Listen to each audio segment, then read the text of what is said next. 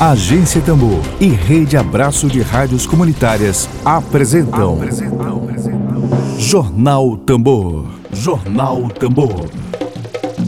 Comunicação livre, popular e comunitária. Está no ar Jornal Tambor. Jornal Tambor.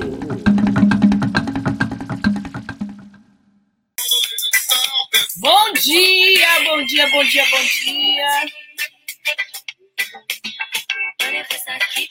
Para você nesta segunda-feira, dia 30 de novembro, último dia do mês de novembro, faltando 31 dias exatos, 31 dias para 2020 acabar. Então, a gente combinou de resistir, a gente combinou de sobreviver, estamos aqui fazendo a comunicação alternativa no Maranhão, fazendo comunicação em defesa do interesse público Hoje, 30 de novembro de 2021, ano muito movimentado, ano de pandemia, ano de profundas transformações. A gente deseja para você um ótimo dia, uma ótima segunda-feira. Força para resistir. Hoje é segunda-feira. Repetindo Guimarães Rosa, o que a vida quer da gente é coragem. Dedo de prosa. Dedo de prosa.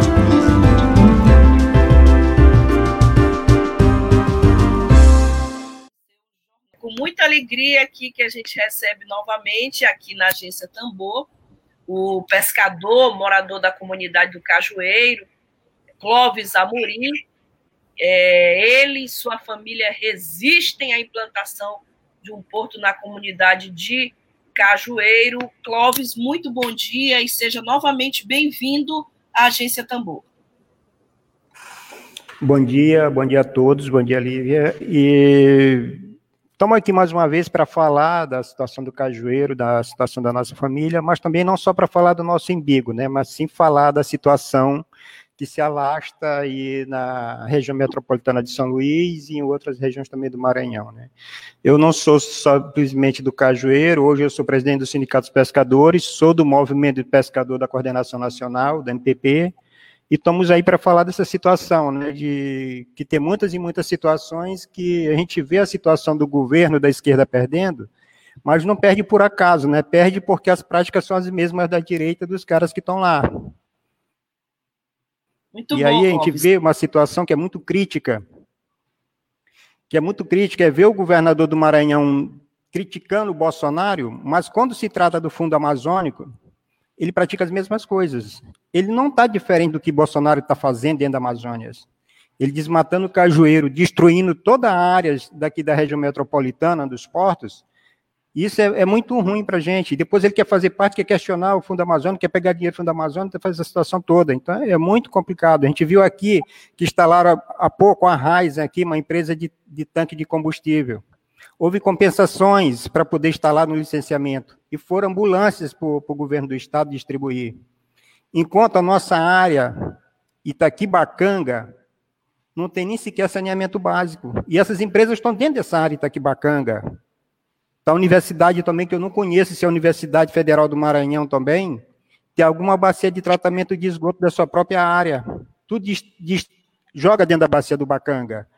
E a situação dessas compensações que existe, que poderia existir ambientalmente, elas nem sequer são colocadas para ambiental para poder preservar essas áreas, que são compensações ambientais. Tem Camboa dos Frade agora aqui que estão instalando outro berço 99 da Suzano, que era que queria se instalar no Cajueiro, está se instalando ali agora. Que a gente precisa conhecer o EARIMA, ver essas situações desses portos, não só da questão do porto do Cajueiro, mas sim de todos os portos. Da falta de respeito que o governo do Estado tem que se colocado tanto quanto os outros governos, a mesma coisa, não é diferente. E tenta de qualquer forma. É, desculpa te interromper, não. Pode concluir, por favor, por gentileza, conclua. E é, é complicado a gente querer dizer que é simplesmente um investimento que vem trazer geração de emprego, onde desemprega uma quantidade de pessoas. Onde nós, pescadores, comunidades tradicionais, estamos aí nessa situação. A gente viu agora que no plano diretor de São Luís, a única área que, que discutiu de fato o plano diretor foi a Zona Rural de São Luís, que na eleição passada foi quem garantiu a eleição do Edivaldo Holanda. E este ano a Zona Rural não foi mais com o atual prefeito nem com o governo. Então, são respostas que estão sendo dadas e são insatisfações de todas as situações que o governo não é diferente do governo Bolsonaro, o governo Flávio Dino. Essa é a verdade que a gente tem que dizer. Isso preocupa a gente. Sem dúvida. Clóvis, por falar em governo, por falar em governador, por falar em eleições, né? ontem a gente teve o segundo turno das eleições que fechou o processo eleitoral aqui no país.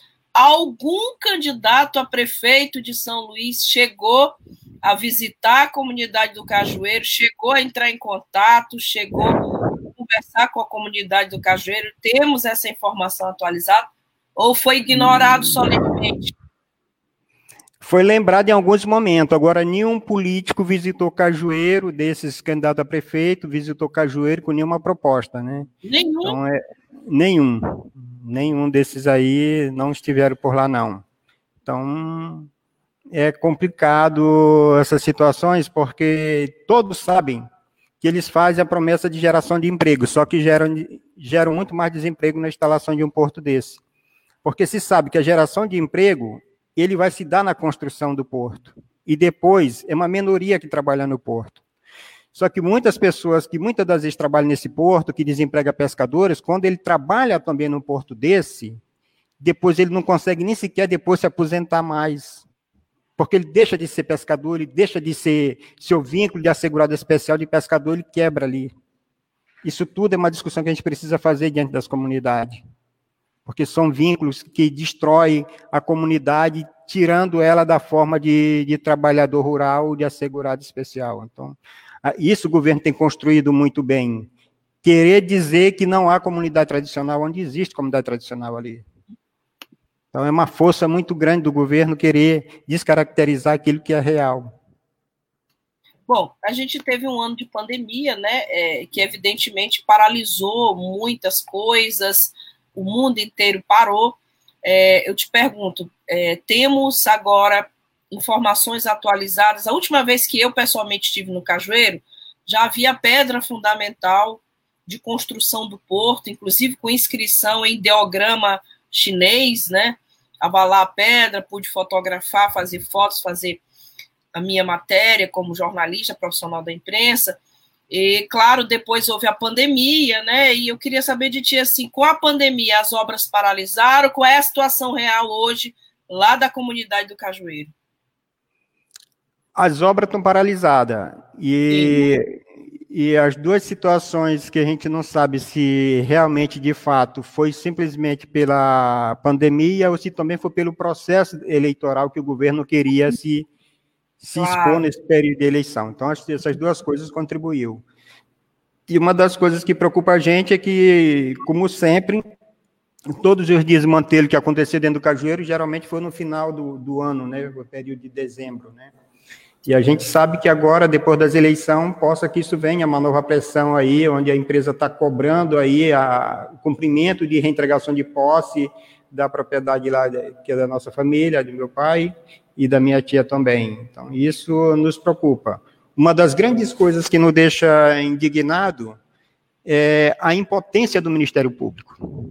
A impotência que o Ministério Público, onde já se investigou algumas coisas, foi investigado, já houve prisão de algumas situações, e não consegue provar ou alavancar esse processo de, de justificar, de dar as verdades das irregularidades que tem. A gente sabe que o documento de grilagem de terra, o documento que a empresa aprova, até hoje o livro não existe no cartório, não consegue se fazer, mas não consegue parar esse processo onde o juiz, com o desembargador, o juiz Marcelo, o desembargador Ricardo Alibe, mantém as decisões de tirar a comunidade, onde temos documento da terra, temos documento como assentamento, como trabalhador rural, que existe ali, que é o documento que existe de fato de direito.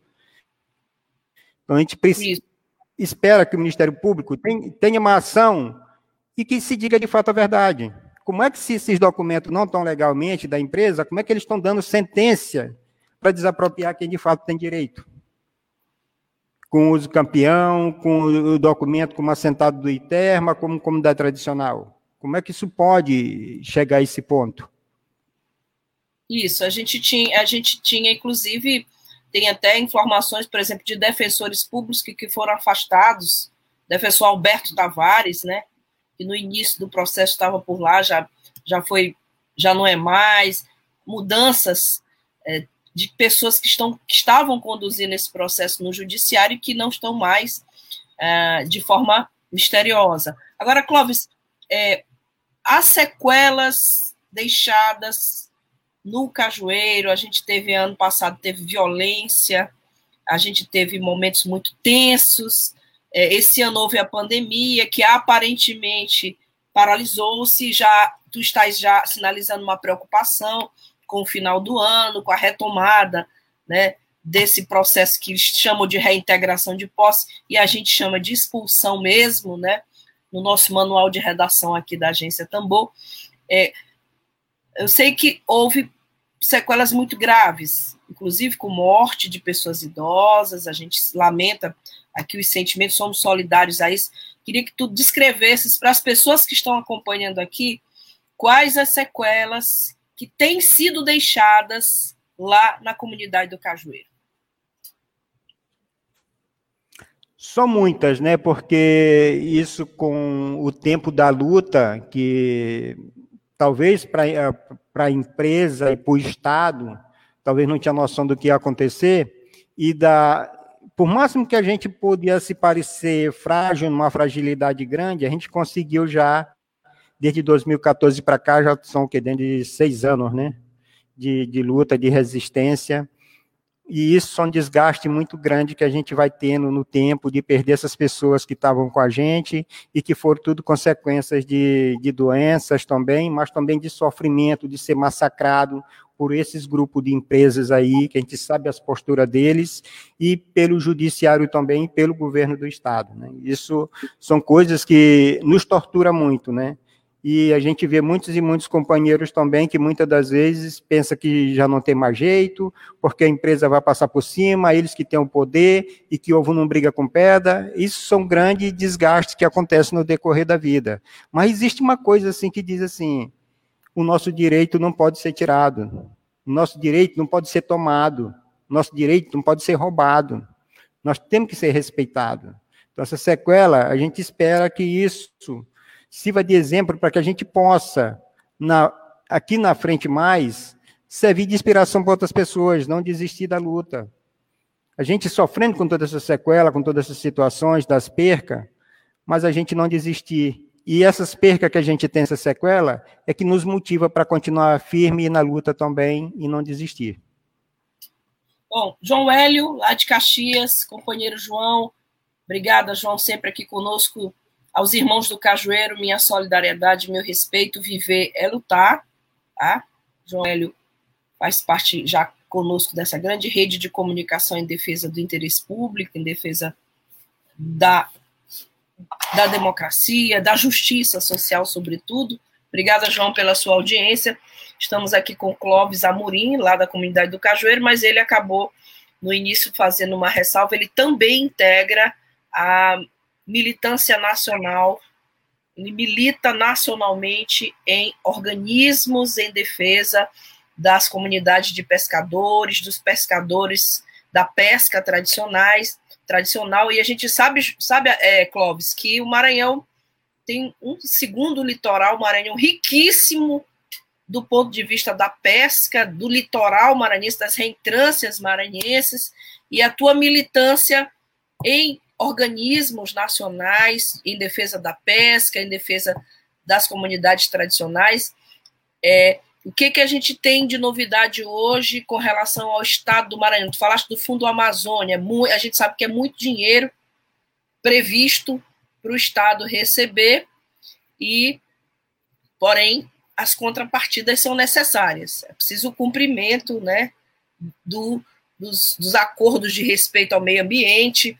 Queria que tu nos atualizasses sobre as bandeiras de luta dos organismos nacionais em defesa dos pescadores de comunidades tradicionais de pescadores artesanais. Esse, quero lembrar aqui de uma, de uma outra coisa também, que o orçamento para a pesca do Estado do Maranhão é péssimo, né? Eu não sei nem quanto é hoje, eu não lembro agora no momento quanto é que é. É, podemos depois. É, e esse aqui teve, parece que estava com uns três, quatro anos atrás, o orçamento era bem irrisório, que era de 10 mil reais o orçamento para pesca. Uma das coisas que, além do governo não fazer investimento na pesca, com todo esse litoral que tem, essa situação, nós tínhamos aqui na, na Estiva uma fábrica de gelo. E a ampliação da, da Italuís com a empresa Decocil, eles destruíram essa fábrica de gelo aterraram ali, a fábrica de gelo foi toda destruída, a gente entrou na justiça e o governo também, nós ganhamos a causa na justiça na primeira instância e, e o governo do estado, com a Decocil, recorreu para não pagar esse prejuízo que causou, que não foi só para a fábrica de gelo, né, mas Mascroa de Sururu, área de Manguezal, de Garapés, que foram aterrados pelo governo do estado. O governo, além de não fazer, se preocupa com portos, mas para chineses. E nós temos inúmeros portos em São Luís que estão aí que não tem uma fiscalização, que não tem, não tem construção, benefício de porto. Nós temos aqui Toamirim, aqui, Jacamim, que dali da estiva o pessoal não tem o trapicho construído, não tem quebrar-pote, não tem. Se tu ver a zona rural toda de São Luís, não tem um trapicho de qualidade. E o governo do estado quer discutir portos. Para quem? Que não seja para nós, só para a China. Então, nós temos visto essas situações aí de nível Brasil e, e de mundo afora, que muitas das vezes são pregadas aquelas coisas mirabolantes que não é poluente, que não é esse, aquilo, outro. Nós temos outras situações aqui dos lençóis maranhenses, que é a questão das eólicas. Muitos uhum. acham, que é, acham que eólica é energia limpa, e não é. Isso é em todo o Brasil, porque em cima de um lençol, aquelas torres, ela tem 20 metros de profundidade da, da estrutura dela. Quando elas começam a funcionar, ela causa vibração no solo arenoso. E as águas doces lençóis que tem de água que tem ali para aquelas comunidades, elas passam a ficar salinizadas, porque a água doce some e a água salgada entra nos lençóis. Então, é, é inúmeras situações. Além dos pássaros que morrem ali nas torres, as áreas de acesso que são interditada para as comunidades tradicionais não podem mais pescar, às vezes ter acesso ao litoral para poder pescar, para poder o direito de vir, inúmeras situações que tem das eólicas. Além de mais também, nós temos aí a questão do matopiba e de muita manicultura, que bota muito veneno, muito veneno dentro da, dessas roças que existem de soja e da manicultura e eucalipto, e acaba tudo isso vai para o rio, vai para o lago e vai, vai para o mar. Que a água do, da chuva do, do rio o destino dele é o mar. Então, nós temos inúmeras situações de poluição que não é olhado e que não é fiscalizado. A gente sabe do desmonte que tem sido aí da Secretaria, do, da Secretaria do, do IBAMA, essa loucura toda que está. E sabemos também que aqui, a Secretaria de Meio Ambiente, ela, de fato, tem sido muito cega, né? A gente falar de, de projeto do governo do Estado, agora eu falei que eu não, conheci, não conheço a bacia de tratamento da UFMA, que deveria ter, deveria dar exemplo, que é uma grande instituição, como também não conheço a da penitenciária de Pedrinhas. Ali são quase, quase 15 mil presos que tem ali, que é uma cidade, e joga esgoto in natura dentro do rio ali, do Rio dos Cachorros, Rio do Mortura, da Laranjeira, e que a comunidade sofre com isso. Então, são situações que o governo não quer discutir, não quer fazer, e está dizendo que é diferente, quer discutir o Fundo Amazônico. Mas essas pequenas situações que prejudicam as comunidades, que mata a nascente, que joga poluição nos rios, nas praias, que estão impróprias para banho, o governo não quer discutir. Então, são compensações que cada um porto desses tem, mas que não é voltado nada para a questão da produção da comunidade tradicional, para o meio ambiente, nada disso é feito. Essas são uhum. situações que deveria se fazer o dever de casa, coisa simples que gera renda, nós temos aqui a situação, as licenças ambientais de dragagem dos canal que tem, que a Vale e a Lumar fazem, e vão botar todos os dejetos lá na Ilha dos Caranguejos, que é um dos maiores berçários do estado do Maranhão, de várias espécies do bioma, de peixe, de camarão, de siri, de caranguejo, que é uma ilha quase toda constituída por mangue, 99% só de mangue, onde tem muitos e muitos caranguejos, e esse estoque está sendo destruído, porque as dragagens desses, dessas empresas que fazem, eles estão jogando lá na Ilha dos Caranguejos. Tem inúmeras situações que o governo não faz e quem fiscaliza? Ninguém está fiscalizando. Então, são situações que são jogadas aí ao léu. Então, é coisas que não dá para a gente dizer que está tudo bem e que não está. Precisa-se ter audiências públicas, que embora não se pode fazer devido à pandemia, mas é necessário se discutir audiências públicas, para discutir essas situações. Quem está fazendo o quê, como é que tem compensação ou não tem, e para quem é que vai isso? O que é que isso vai dar condições, de, pelo menos, de amenizar as poluições ou os danos ambientais? Como é que isso pode ser feito? Como é que isso pode ser feito? Aí se vier outro terceiro ponto, que é o Ministério Público, tanto ambiental quanto de outras áreas, como a questão dos direitos humanos, que não são respeitados também. Dessa impotência, dessa falta de estrutura desses órgãos também, para poder fazer alguma coisa e não deixar a situação do jeito que está, né? Isso é necessário ser feito. Clóvis, a gente tem, né, como eu falei ainda há pouco, o segundo litoral mais extenso do Brasil. Eu lembro que isso já faz mais de 20 anos, né?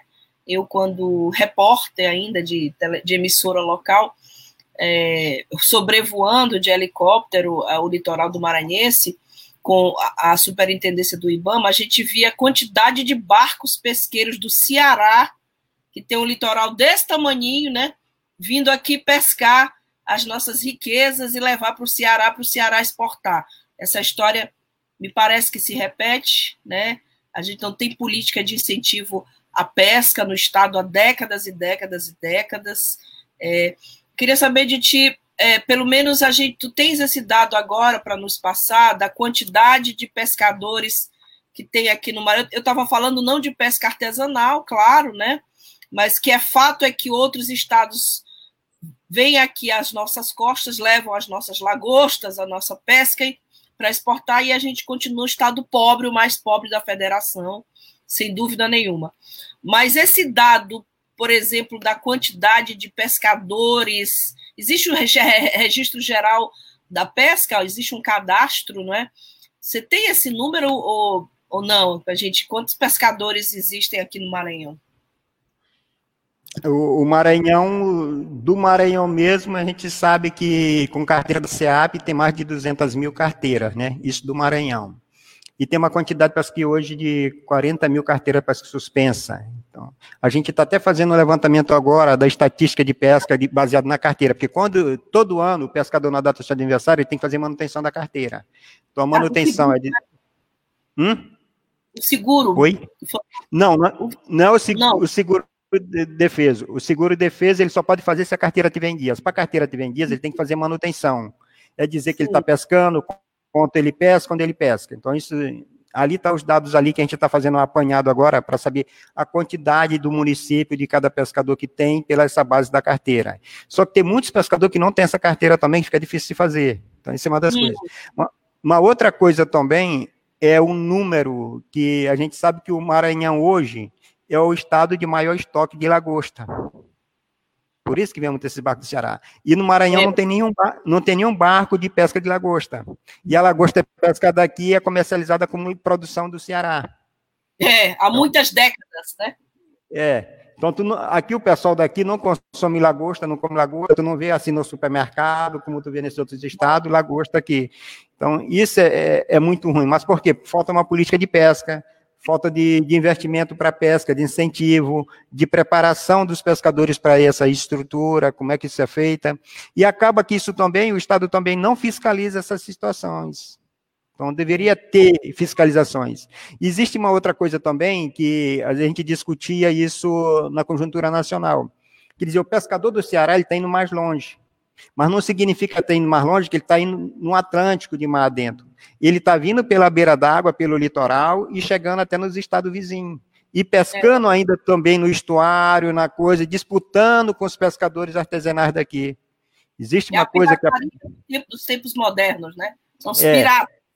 É, existe aquela coisa que é da pesca de alto mar. Existe a coisa que o Ceará, o litoral é pequeno, o estoque dele já esgotou e que ele vem ainda disputar o espaço com os pescadores artesanais daqui de várias modalidades. Eles, por conhecer as técnicas da lagosta, de pegar, de comercializar dos valores, eles estão esgotando esse nosso estoque aqui de uma forma muito ainda precária e que não fica. E tem uma coisa assim, muito coisa que não se sabe muitas das vezes, se mistura, o que é pesca artesanal e o que não é pesca artesanal, que muitas das vezes o cara tem 10, 15 barcos, mas ele não se considera uma empresa. Ele tem os barcos deles ali e acaba que ele não é considerado uma empresa.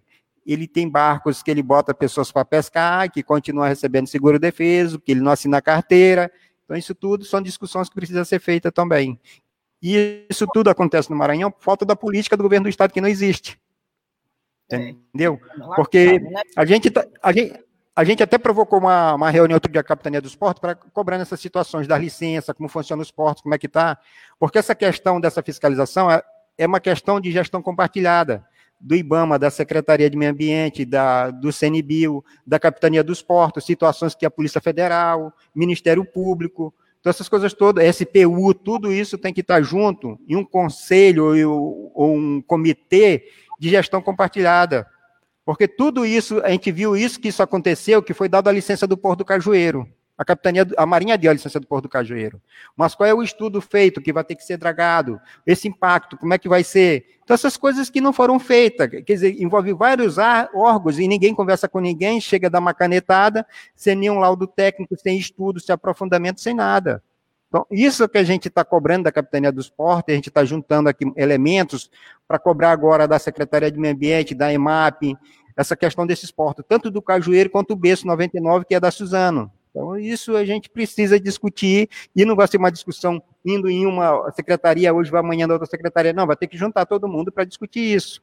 Embora o Ministério Público, tanto federal quanto estadual, a gente sabe do, da sua impotência e da situação de pandemia, diz assim, não, eu não estou recebendo ninguém, não estou trabalhando, não, vai ter que trabalhar agora, porque os, os caras estão vindo por cima com tudo, e não estão respeitando pandemia. Vamos ter que sentar para discutir essa questão em forma de gestão compartilhada, porque são problemas de vários setores que envolvem. E eles não se conversam, eles não. para poder resolver a situação.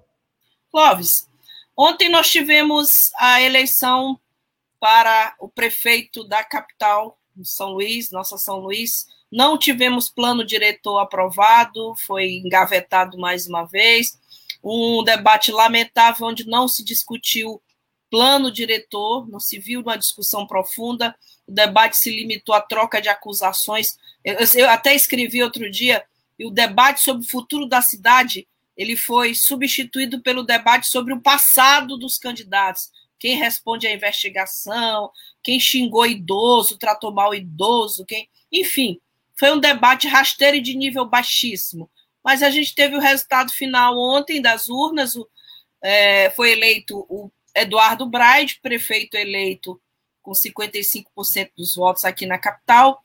E nós sabemos que Eduardo Braide terá imensos desafios pela frente. Um deles é o plano diretor, um deles é esse diálogo com essa cidade segregada do ponto de vista urbano.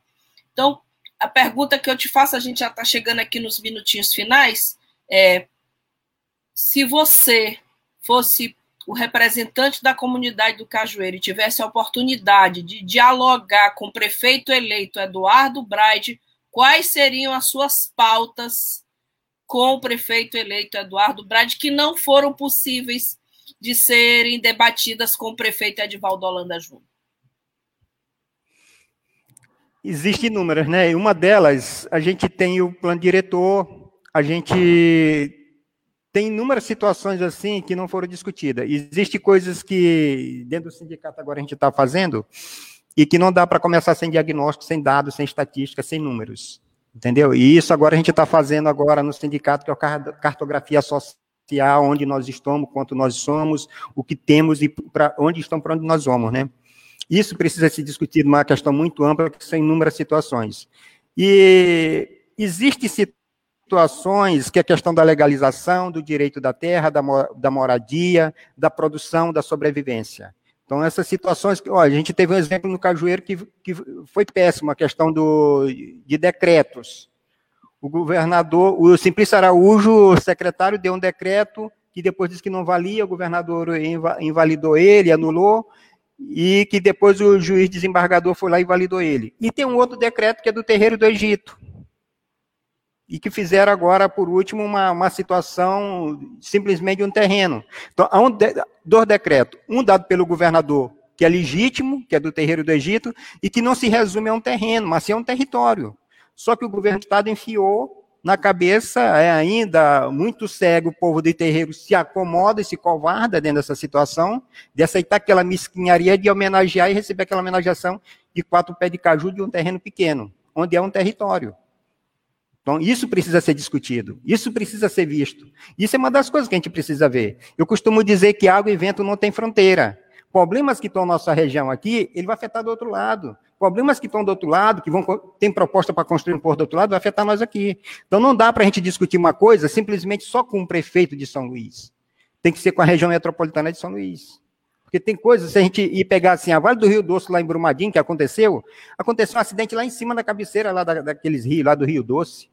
As pessoas que estavam aqui embaixo não tinham noção do que ia acontecer e foram todos afetados ali.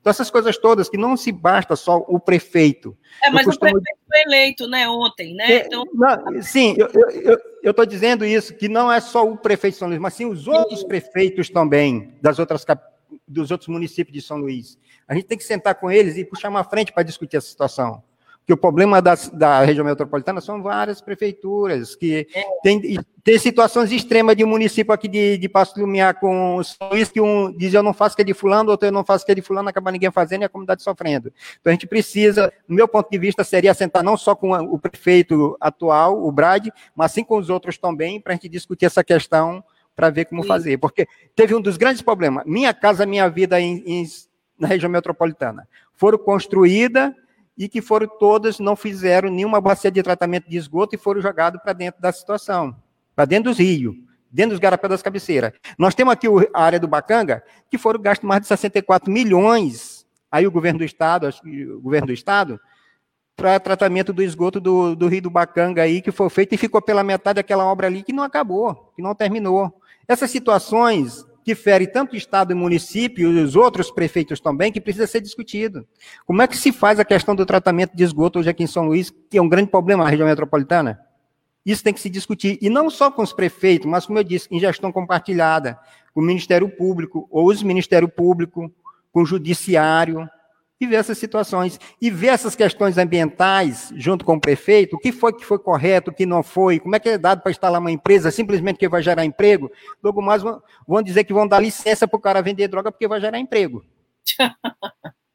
é. Ah, então são coisas absurdas que precisam ser discutidas. É. Se vai construir algum empreendimento, a gente tem que ver tudo isso onde é que está. Como é que, como eu falei no começo, como é que uma, uma, uma área, como uma área Itaquibacanga, não tem uma bacia de tratamento de esgoto? Para onde está indo isso? Está indo para o lençol freático? Está indo para dentro do mar? Isso precisa ser discutido com os prefeitos. Prefeito de São Luís, com o governo do estado, com esses empreendimentos que estão instalados na área. Porque eles é. estão todos ali. A, a área Itaquibacanga se reclama muito disso, que todos os grandes empreendimentos que geram maior riqueza estão dentro da, da área Itaquibacanga. Está o porto, está a universidade, está a Vale, e está um monte de outras empresas que estão ali dentro da área ali mas não tem uma bacia de tratamento de esgoto. Não tem posto médico, não tem saúde ali né, nessa área, quase todas precariamente, educação, transporte. Então, isso tudo precisa ser discutido. E um dos caminhos é, ainda é o plano diretor de São Luís, que, embora mal discutido, quem mais brigou, que levou a pauta para discutir, que barrou, chegou onde está, que não passou foi a zona rural que fez isso, né? Então a gente estava muito nessa luta. E a gente tem um, um, dos grandes problemas que a gente espera que o prefeito atual também dê atenção mais para a nossa proposta da criação da Resex Toamirim, né? Isso também eu tenho dito que não, a gente não se limita só ao Toamirim, que nossos problemas são muito maiores do que Toamirim, a regularização desses territórios, a questão ambiental, a preservação e a permanência dessas comunidades. Então, a gente precisa de um olhar melhor, de discutir também essa situação da área de preservação e de recuperação de algumas áreas e tratamento das bacias que existem. Que sem isso a gente não vai conseguir nem combater a pandemia devido se não tem a prevenção da saúde, que é a questão da, da, do saneamento básico, fica complicado, porque tu não tem água de qualidade para beber, tu não tem alimento de qualidade para te comer, tu não tem nada. Um peixe, um camarão, tudo contaminado também. Então, situações que fica, fica gritante aí tu não sabe hoje se o peixe que tu come é da Lagoa do Bacanga ou se é de uma criação de cativeiro que está totalmente contaminado com, com, com transgênico, né? Então, isso tudo são situações que é preocupante e precisa ser feito um grande trabalho em gestão compartilhada com esses órgãos. Não, eu tenho dito que eu, eu tem uma coisa que eu não, não acredito mais, é dizer assim, não, tu vai sentar com o governo para resolver isso. Não, eu tenho propostas hoje, de, como trabalhando no sindicato, da gente construir elementos que a gente não sente com o governo, mas sim sente com o Estado e faça que o Estado faça a sua obrigação de papel, do seu dever dentro da situação. Que não me interessa se é Flávio Dino, se é o Brade ou quem é que seja que esteja no, no, no, governo municipal estadual, mas sim que cumpra com as obrigações dele de Estado. Perfeito. Isso é interessante.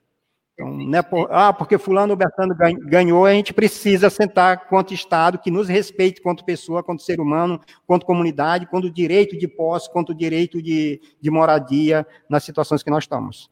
E precisa o judiciário nos respeitar também, né? Não é porque o cara é juiz, bateu o martelo e passar por cima de, de todo mundo, destruindo, como já foi visto que algumas pessoas na comunidade até faleceram devido à situação onde a esperança era o judiciário e acabou não sendo. Foi a pior desgraça que houve. Já já que não há política pública, há leis que precisam ser cumpridas. Clóvis, muitíssimo obrigada é. pela tua presença hoje aqui, pela tua lição de vida, é, sobretudo pela tua militância em favor do meio ambiente, em favor da vida. Queremos te agradecer.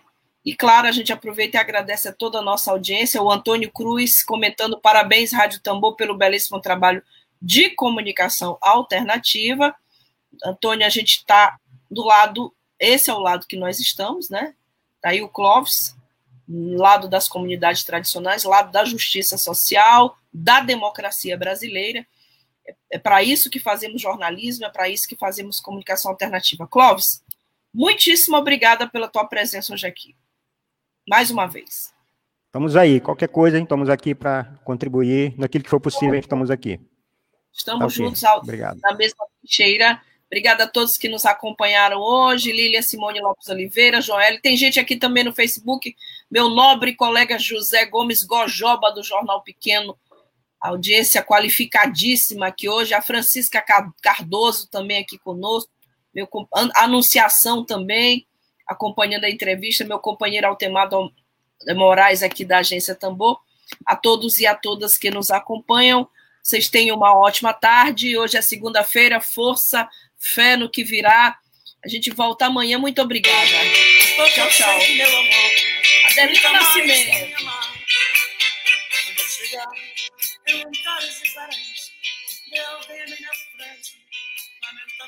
Web Rádio Tambor. A primeira rede de comunicação popular do Maranhão. Comunicação comunitária, livre, alternativa e popular.